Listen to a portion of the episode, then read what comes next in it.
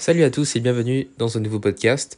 Donc aujourd'hui on va parler de biais de négativité et comment en fait euh, ben justement un événement négatif peut souvent apporter plus de résultats donc sur vos réseaux sociaux, sur vos ventes et sur euh, ben, tout simplement l'acquisition d'une communauté parce qu'on sait que c'est ça qui a vraiment de plus important sur quel que soit le business, c'est construire une communauté solide qui va se convertir en prospect, en prospect qualifié et après en acheteur et le plus important, ce sera de les fidéliser. Donc dans ce podcast, on va parler de ça.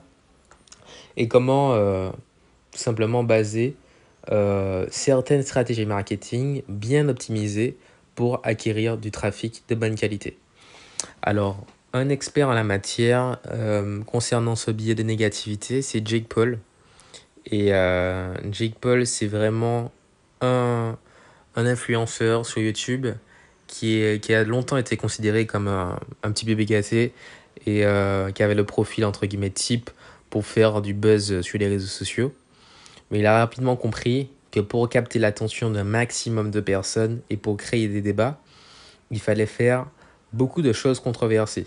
Et c'est comme ça que sur YouTube, il se lance. Et euh, il, euh, avec une bande de potes, il, brûle des matelas, euh, voilà, il, il, se moque euh, de journalistes, il fait des choses vraiment invraisemblables. Et malgré tout ça, parce que qu'est-ce que veut un réseau social? Ça reste de l'attention des utilisateurs. Et donc c'est comme ça que YouTube va le mettre en avant et qui sera super connu et qui va vraiment fédérer une communauté autour de lui.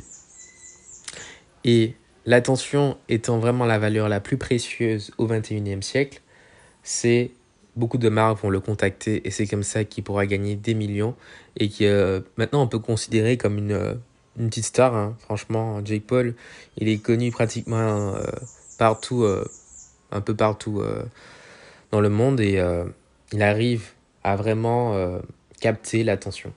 Donc comment vous pouvez faire ça pour vos business? Donc on prend l'exemple si vous avez un business autour de dropshipping, eh ben, vous allez pouvoir créer des posts qui font débat. Donc faire des versus, par exemple, mettre en opposition deux stars, mettre en opposition deux concepts, et demander aux gens leur avis.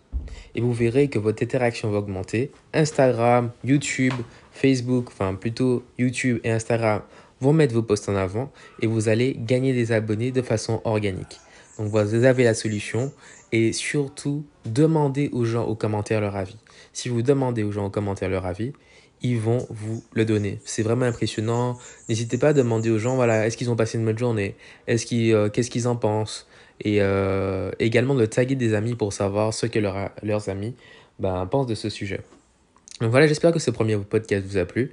Et on se dit euh, à la prochaine pour un nouveau podcast. Donc c'était Samuel des Shopify. Ciao, ciao.